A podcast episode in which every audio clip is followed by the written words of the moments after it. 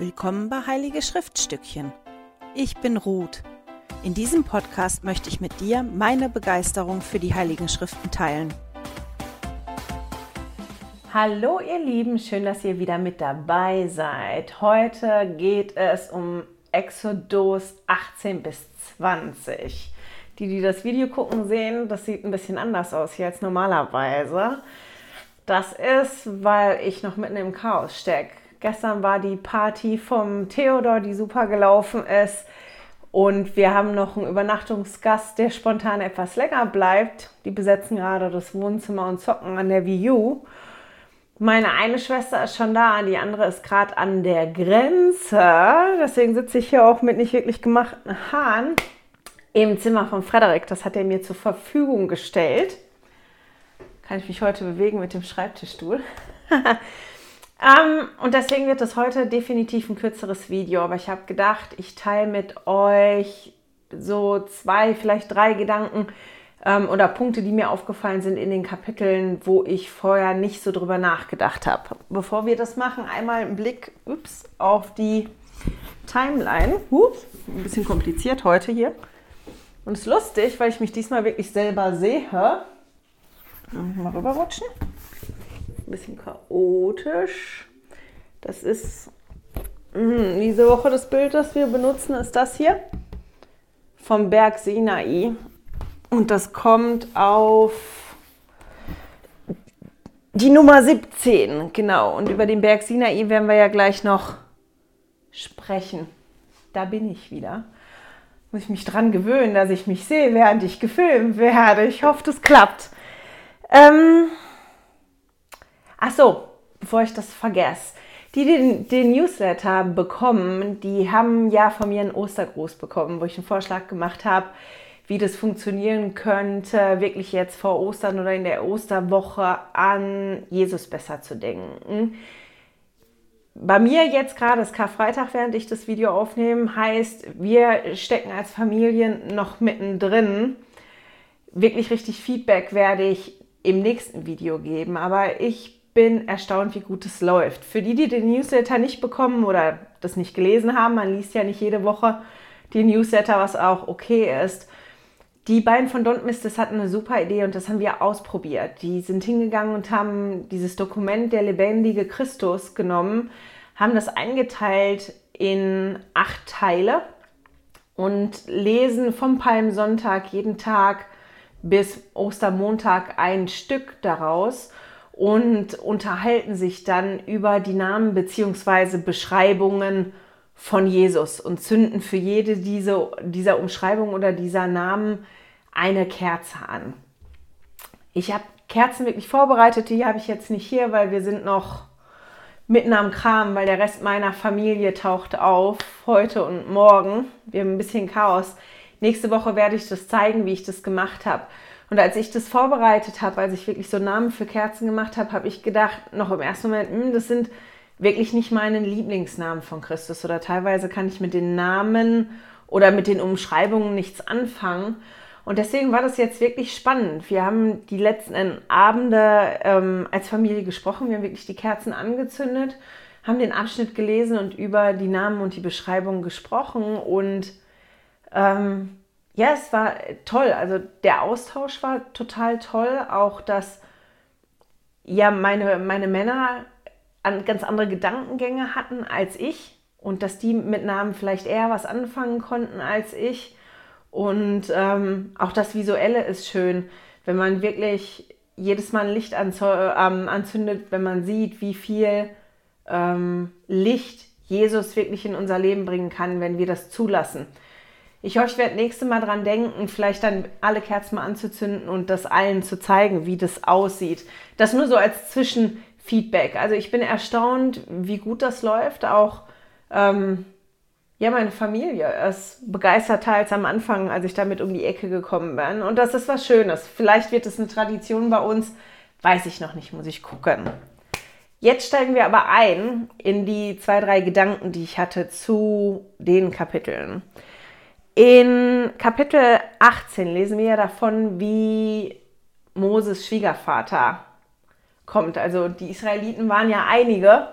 das habe ich ja schon mal gesagt, die werden wohl auch nicht so zu übersehen gewesen sein. Und der Schwiegervater kommt dann wirklich angereist und bringt Mose seine Frau und seine Söhne vorbei und guckt sich an, wie das da läuft und hört sich den Bericht an von Mose, was der Herr alles geleistet hat, was der Herr alles getan hat für die Israeliten. Und in den Versen 9 bis 11 kann man dann lesen, dass Jitro wirklich begeistert ist, dass er dann sagt, gepriesen sei der Herr, der euch errettet hat. Und ähm, nun habe ich erkannt, dass der Herr größer ist als alle Götter und so weiter. Also es ist schon schön, das so zu lesen, dass Jethro das so sieht, was der Herr alles geleistet hat und auch die Größe des Herrn auf eine andere Art und Weise erkennen kann.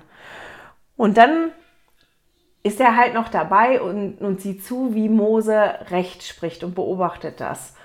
Und ich finde das so total spannend, weil das eine Situation ist, mit der ich total viel anfangen kann. Das ist eine Person, die von außen kommt und die das sieht, wie das abläuft, die einen Ablauf sieht und, und erkennt, der Ablauf ist nicht so gut. Und ähm, der Mose dann halt wirklich darauf anspricht. Wieso machst du das auf die Art und Weise, wie du das machst? Und Mose sagt ja dann da, naja, weil die wollen recht gesprochen werden, die wollen wissen, was der Herr sagt.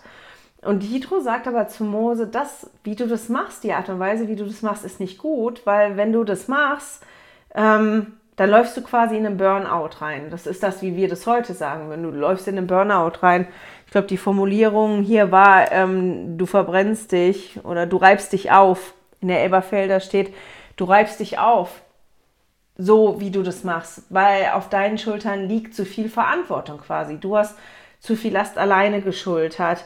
Und er sagt halt zu Mose, dass Mose diese Aufgabe nicht alleine bewältigen muss. Und das finde ich total schön. Und Jitro geht dann hin und gibt Mose einen guten Rat. Der hat eine Idee, wie Mose dieses System umbauen kann, wie das besser funktionieren kann, wie jeder den Ratschluss bekommt den er braucht und wie die Arbeit aufgeteilt wird. Und die Art und Weise, wie das läuft, finde ich total spannend. Da könnt ihr ja vielleicht mal reingucken, gucken, was für verschiedene Punkte Jethro so anspricht und welchen Rat Jethro Mose da gibt. Und das, was ich auch ganz toll finde, ist zu sehen, wie Mose darauf reagiert hat, weil der hätte auch ganz anders reagieren können. Mose war wirklich bereit, seinem Schwiegervater zuzuhören und war auch bereit, Verbesserungen anzunehmen. Der hätte sich ja auch einfach kritisiert fühlen können. Und ich fand das so toll, dass, dass jo, ähm, nicht Josef, dass Mose wirklich in der Lage gewesen ist, ja zuzuhören, wirklich zuzuhören und diesen Rat dann auch anzunehmen, das Gute in dem Rat zu sehen und nicht äh, zu sehen, na, ich bin ja hier dabei und ich gebe mein Bestes und ich mache ja alles, was ich kann und dann kommt einer und, und meckert da daran rum und sagt, das, wie du das machst, ist, ist nicht gut. Und ich finde auch toll zu sehen, wie Jitro wirklich den Rat erteilt. Und da können wir ganz viel für uns selber mitnehmen, weil der nicht einfach sagt, naja, verteil das, sondern der auch wirklich sagt, an, an wen er das verteilen soll. Und Jethro sich in der, der Art und Weise, wie er Rat gibt, auch nicht über Gott erhebt, sondern ihm dann wirklich sagt, ähm, das lesen wir in Exodus 18, jetzt muss ich mal gucken,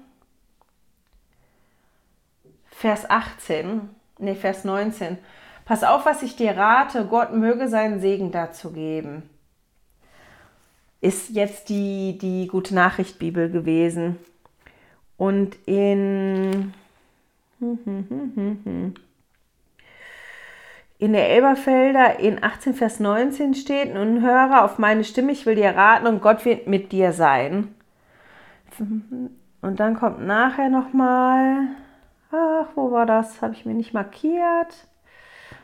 Im Vers 23 steht jetzt auch in der Elberfelder, wenn du dies tust, und Gott es dir gebietet, dann wirst du bestehen können. Auch dieses ganze Volk wird den Frieden an seinen Ort kommen.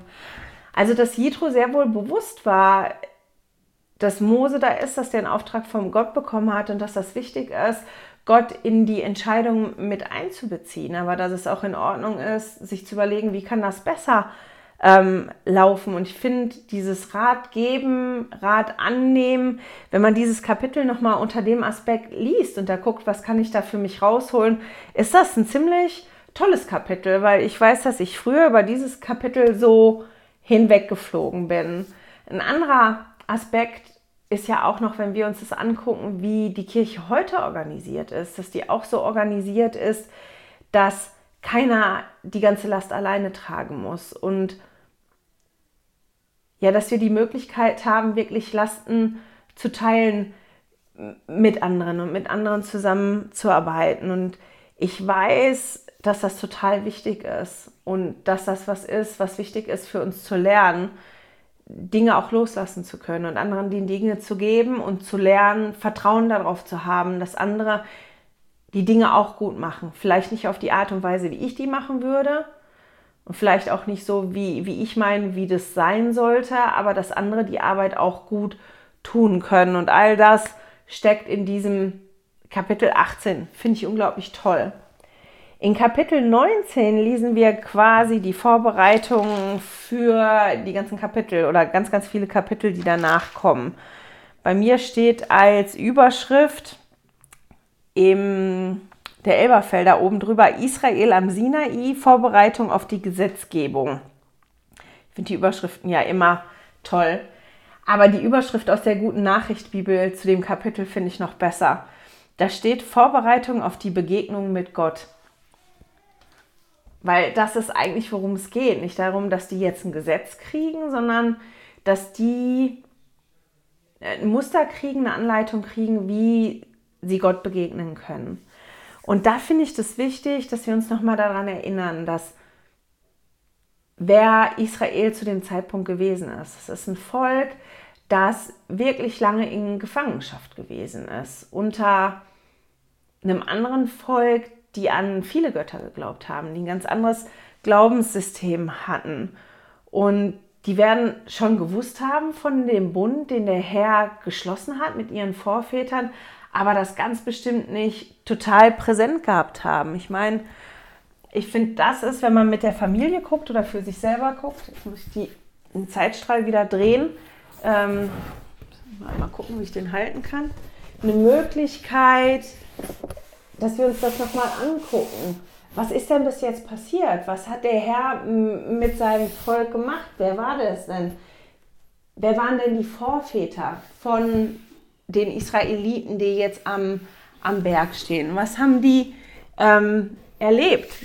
Wie war denn der Bund, den der Herr geschlossen hat mit den Vorvätern von genau diesem Volk? Und genau dafür finde ich den Zeitstrahl auch toll, weil man dann wirklich gucken kann, was hat denn der Herr nochmal mit Noah besprochen und was hat der Herr mit Abraham besprochen und was hat der Herr, also nicht besprochen, was hat der Herr halt da bei dem Bund genau gesagt, bei Noah, bei Abraham und auch bei Jakob, um, um zu sehen, das sind die Dinge, die vorher besprochen worden sind und dass er jetzt hingeht und sein Volk ähm, darauf vorbereitet, diesen Bund zu schließen mit ihm. Der bereitet die wirklich vor auf die Begegnung mit ihm selber und das finde ich total toll. Und er macht das auf eine Art und Weise, wie er das oft macht. Er erinnert die daran, was er schon gemacht hat. Und jetzt sehr explizit daran, ähm, erinnert euch daran, was ich in Ägypten gemacht habe. Das lesen wir in, im Kapitel 19 und auch im Kapitel 20. In Kapitel 19, Vers 4 sagt er zum Beispiel, ihr habt gesehen, wie ich an den Ägyptern meine Macht erwiesen habe und habt erlebt, dass ich euch getragen habe wie ein seine Jungen ich habe euch wohlbehalten hier zu mir gebracht. Und dann in Kapitel 20, Vers 2 steht, ich bin der Herr dein Gott, ich habe dich aus Ägypten herausgeführt, ich habe dich aus der Sklaverei befreit. Also, dass die wirklich nochmal daran erinnert werden, wirklich, guck mal, nicht jetzt an, was habe ich mit Abraham und mit Noah und mit Isaac und mit Jakob ähm, gemacht, sondern nur bei euch ich habe euch befreit aus Ägypten und erinnert euch an all die Dinge, die ich getan habe, um euch da zu befreien. Ich habe euch hierhin gebracht jetzt, aber ich möchte euch nicht hier lassen, sondern ich möchte euch noch woanders hinbringen. Ich möchte mit euch den Bund schließen. Und das lesen wir dann im Vers 5 in Exodus 19. Entschuldigung. Wenn ihr mir nun treu bleibt und auf mich hört, sollt ihr mein, ganze, mein ganz persönliches Eigentum sein unter allen Völkern. Das ist aus der guten Nachricht Bibel. Das finde ich so schön, dass er halt dann wirklich sagt, okay, erinnert euch daran, ich habe euch befreit aus der Gefangenschaft und erinnert euch an all die Wunder, erinnert euch an die Plagen und, und wie ich euch befreit habe, dass ihr gehen konntet, erinnert euch an die Situation am Roten Meer, erinnert euch, wie ihr Hunger und Durst gehabt habt und dass ich dafür eine Lösung gefunden habe, dass ich mich kümmere um euch. Erinnert euch daran und guckt genau hin, dass ihr euch daran erinnert, dass ich euer Bestes möchte. Und weil ich euer Bestes möchte, möchte ich noch mehr für euch als das, was ihr jetzt quasi da habt. Ich möchte nämlich, dass ihr mit mir den Bund schließt. Das wäre jetzt so das, wie ich das zusammenfassen würde, worum es da eigentlich geht. Da und dann auch in den Kapiteln später. Und Mose kriegt dann wirklich Anweisungen. Ich meine, wenn wir das lesen, ich habe nicht nachgezählt, das kann man ganz bestimmt auch irgendwo nachlesen, wie oft Mose da den Berg hoch und runter jöckelt, ähm, wie oft der da hoch und runter läuft und dann mit dem Herrn spricht und dann wieder mit dem Volk spricht und wieder mit dem Herrn spricht. Und er bekommt dann wirklich Anweisungen vom Herrn, wie sein Volk sich vorbereiten soll, wie die sich verhalten sollen zwei Tage, um, um vorbereitet zu werden, den Herrn zu begegnen und dass der Herr dann halt auch wirklich sagt und sagt denen in der Zeit, da ist die Grenze und keiner darf die Grenze überschreiten, weil solange die nicht wirklich vorbereitet sind, mir zu begegnen, ist es nicht gut. Da ist die Grenze und das müssen die einhalten, weil sonst werde ich das eins wieder, wo das so blutrünstig ist, wo er dann sagt, ähm, ich werde ein Blutbad anrichten. Ach ja, ist, wenn man sich das nicht rausschreibt, aber ich habe einfach zu viel zu tun gehabt diese Woche, um mir alles rauszuschreiben. Aber das lest ihr da. Und ähm, jetzt habe ich den Faden verloren. Jetzt muss ich mal einen Moment überlegen, was wollte ich noch sagen zu 19? Ich finde, das sind die Kapitel, wo das anfängt, ähm, wo man die Formulierung und die Dinge, die der Herr sagt, von zwei Seiten sehen kann. Man kann die sehen, wie, oh, der Herr zieht da eine Grenze und der sagt, jeder, der das übertritt, ob Mensch oder Tier, muss umgebracht werden. Und erinnert die daran, da darf keiner drüber gehen, weil sonst richtig unter euch ein Blutbad an. Ähm, dass man das auch so sehen kann, meine Güte, wieso macht er das? Eigentlich müsste der uns doch lieben und uns das so geben, ohne das zu machen. Das ist aber ein brutaler Gott. Oder man sieht das von der anderen Seite und sieht, dass der Herr diese Grenzen zieht, um die Israeliten zu schützen, weil die überhaupt noch nicht vorbereitet sind und überhaupt noch nicht so weit sind, dem Herrn wirklich zu begegnen. Und wir an anderen Stellen gelesen haben, letztes Jahr und vorletztes Jahr, als wir das Buch Lehre und Bündnis und das Buch Mormon ähm, gelesen haben und auch, auch schon dieses Jahr, ähm, dass keiner wirklich in der Gegenwart des Herrn bestehen kann, dass ähm, die Propheten entrückt worden sind, um, um dem Herrn zu begegnen und dass das auf eine bestimmte Art und Weise funktioniert, weil wir halt einfach wirklich nicht bestehen können, weil wir nicht vorbereitet genug sind, weil, weil wir diese Bündnisse noch nicht haben. Und so kann man das halt auch sehen. Man liest dieses, eine Güte, ne? Das ist aber hart, das ist eine Grenze und keiner darf da drüber. Und auf irgendeine Art und Weise ist das auch so. Aber warum diese Grenze gezogen wird, da gucken wir vielleicht manchmal nicht so hin. Und ich finde, genau so einen Punkt findet man, wenn man liest in, in 20 dann. Ähm, da liest man, dann in Vers 5. Und da finde ich ganz spannend, dass das manchmal wirklich hilft, mal sich andere Bibelübersetzungen zu, anzugucken. Ich lese das jetzt aus, erstens aus der Elberfelder vor und dann aus der Guten Nachricht Bibel, den gleichen Vers. Also, Exodus 20, Vers 5. Du sollst dich nicht vor ihnen niederwerfen und ihnen nicht dienen, denn ich, der Herr, dein Gott, bin ein eifersüchtiger Gott Und dann in der guten Nachricht Bibel. Wirf dich nicht vor fremden Göttern nieder und diene ihnen nicht, denn ich, der Herr dein Gott, bin ein leidenschaftlich liebender Gott und erwarte auch von dir ungeteilte Liebe. Und da sieht man den Unterschied auch zwischen den Übersetzungen. Die Elberfelder, die sehr, sehr nah an dem Original bleiben will in der Übersetzung. Und wo wir das lesen mit, ich bin ein eifersüchtiger Gott, und das ist ja ein Wort, was für uns wirklich negativ belegt, also für mich zumindest und für die meisten, die ich kenne, ist das ein Wort oder eine Umschreibung, die negativ ähm, belegt ist und dass das auch so ein Vers ist, wo man sich denken kann, meine Güte, das ist ein harter Gott, erst lässt er die da nicht hoch, jetzt gibt er die Gebote und sagt, ich bin eifersüchtiger Gott und, und du darfst das nicht. Und dann aber zu lesen in, in der guten Nachricht Bibel, die das eher so ausdrückt, wie die Bedeutung ist von diesem Ich bin ein eifersüchtiger Gott, wo dann steht, denn ich, der Herr, dein Gott, bin ein leidenschaftlich liebender Gott und erwarte auch von dir ungeteilte Liebe. Das ist das, was ich auch von dir erwarte. Und das ist der Grund, warum ich nicht möchte, dass du andere Götter hast, die ja ganz, ganz verschiedene Formen haben möchten und dass du dich nicht vor anderen Göttern niederwirfst, weil ich liebe dich so doll und du bist mir so wichtig, du bekommst meine ganze Aufmerksamkeit und ich möchte, dass du so werden kannst wie ich. Das ist der Grund, warum du jetzt hier bist und dich vorbereitest. Und das ist der Grund, warum ich auch deine ähm, volle Aufmerksamkeit haben möchte. Ähm, hier eben in der Gute Nachricht Bibel, ja, von dir ungeteilte Liebe.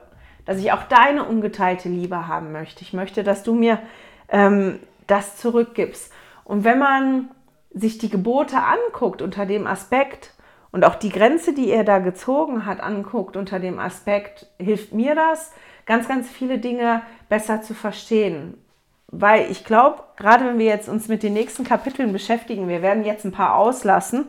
Ich habe die trotzdem gelesen. Ähm, das ist schon spannend, was da jetzt alles an Gesetzgebung kommt. Aber es geht ja eigentlich hier darum, dass die wirklich darauf vorbereiten, werden, den Bund mit dem Herrn zu, zu schließen. Und wir ja uns auch darauf vorbereiten sollen, wenn wir im Bund mit dem Herrn ausgehen, äh, nicht ausgehen, eingehen.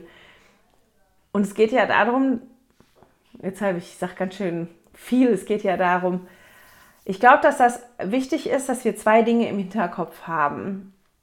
Der Herr, der liebt uns.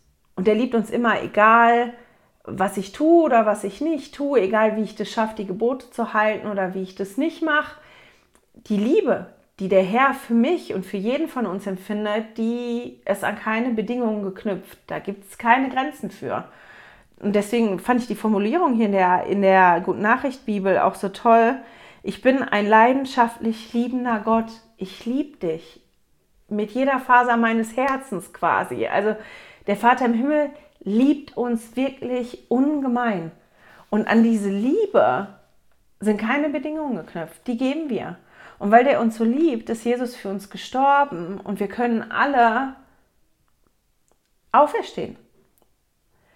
Aber um erhöht zu werden und so zu werden wie Gott, dafür braucht es mehr. Und daran sind Bedingungen geknüpft.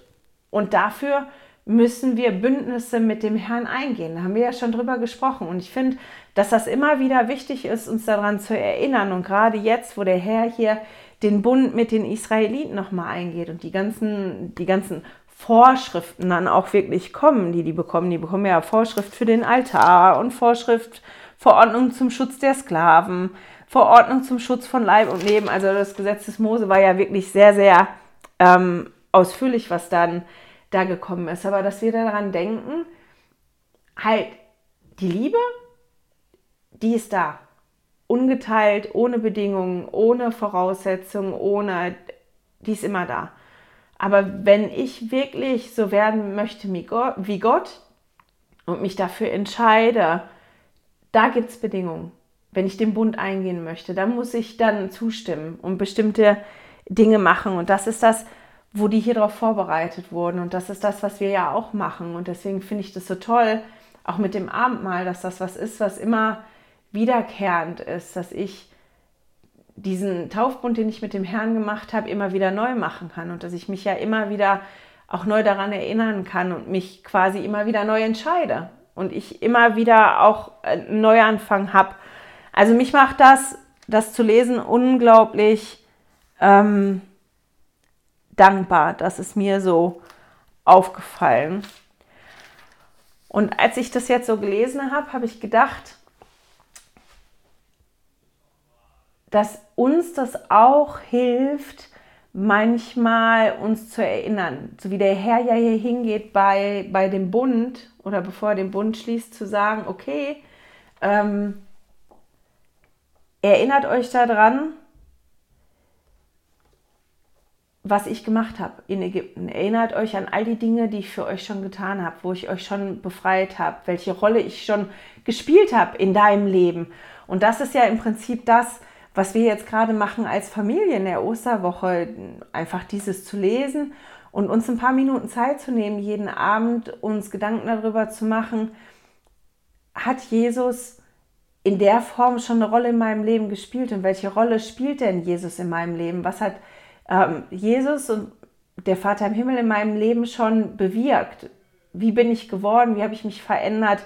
Eben weil ich Raum in meinem Leben gemacht habe. Und ähm, ich würde gern aufhören mit einem Vers aus Exodus 19 und zwar mit dem Vers 5 und der ist jetzt auch aus der Guten Nachricht Bibel.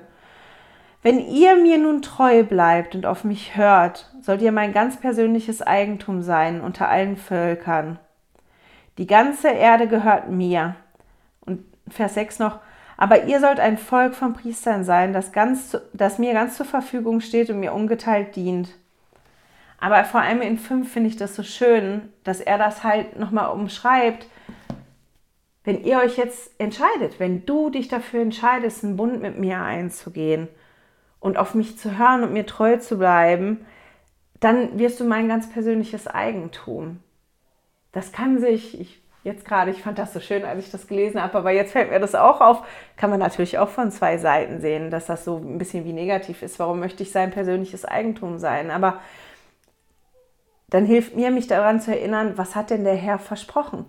Vorher Abraham, Isaak und Jakob. Und eins der Versprechen, was immer wieder kommt, ist ja, ich werde bei dir sein. Ich bin da.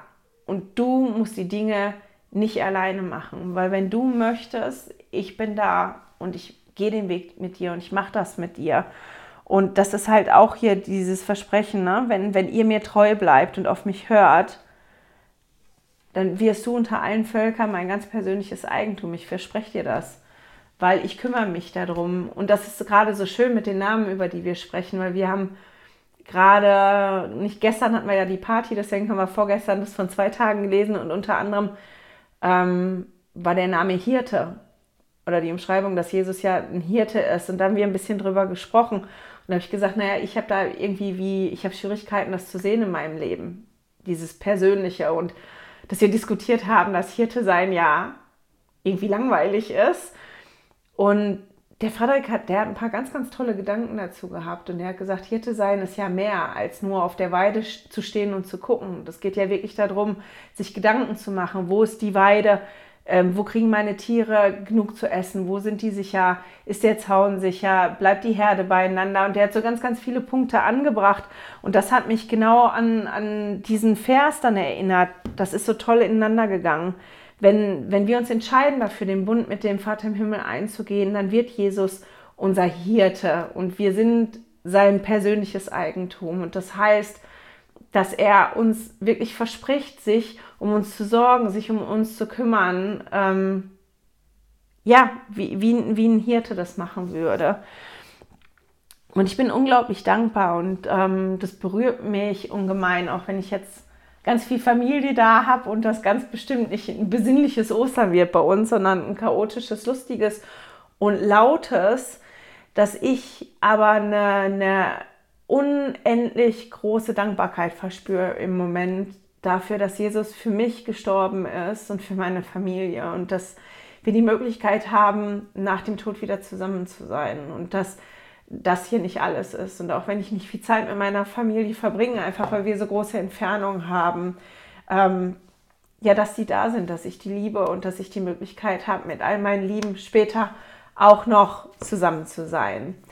Ich wünsche euch, wenn ihr das schnell guckt, schöne Ostern. Ansonsten einfach eine wunderschöne Woche und ich hoffe, wir hören und sehen uns nächste Woche wieder. Hey, danke fürs Zuhören. Dieser Podcast ist die Audiospur von meinem YouTube-Video. Wenn du mich also nicht nur hören, sondern auch sehen möchtest, findest du mich auf YouTube unter Heilige Schriftstückchen. Melde dich auf www.heiligeschriftstückchen.ch für meinen Newsletter an und erhalte Zitate und Links passend zu jeder Episode. Außerdem findest du mich auf Facebook und Instagram, auch unter Heilige Schriftstückchen. Auf Instagram allerdings mit UE statt mit Ü.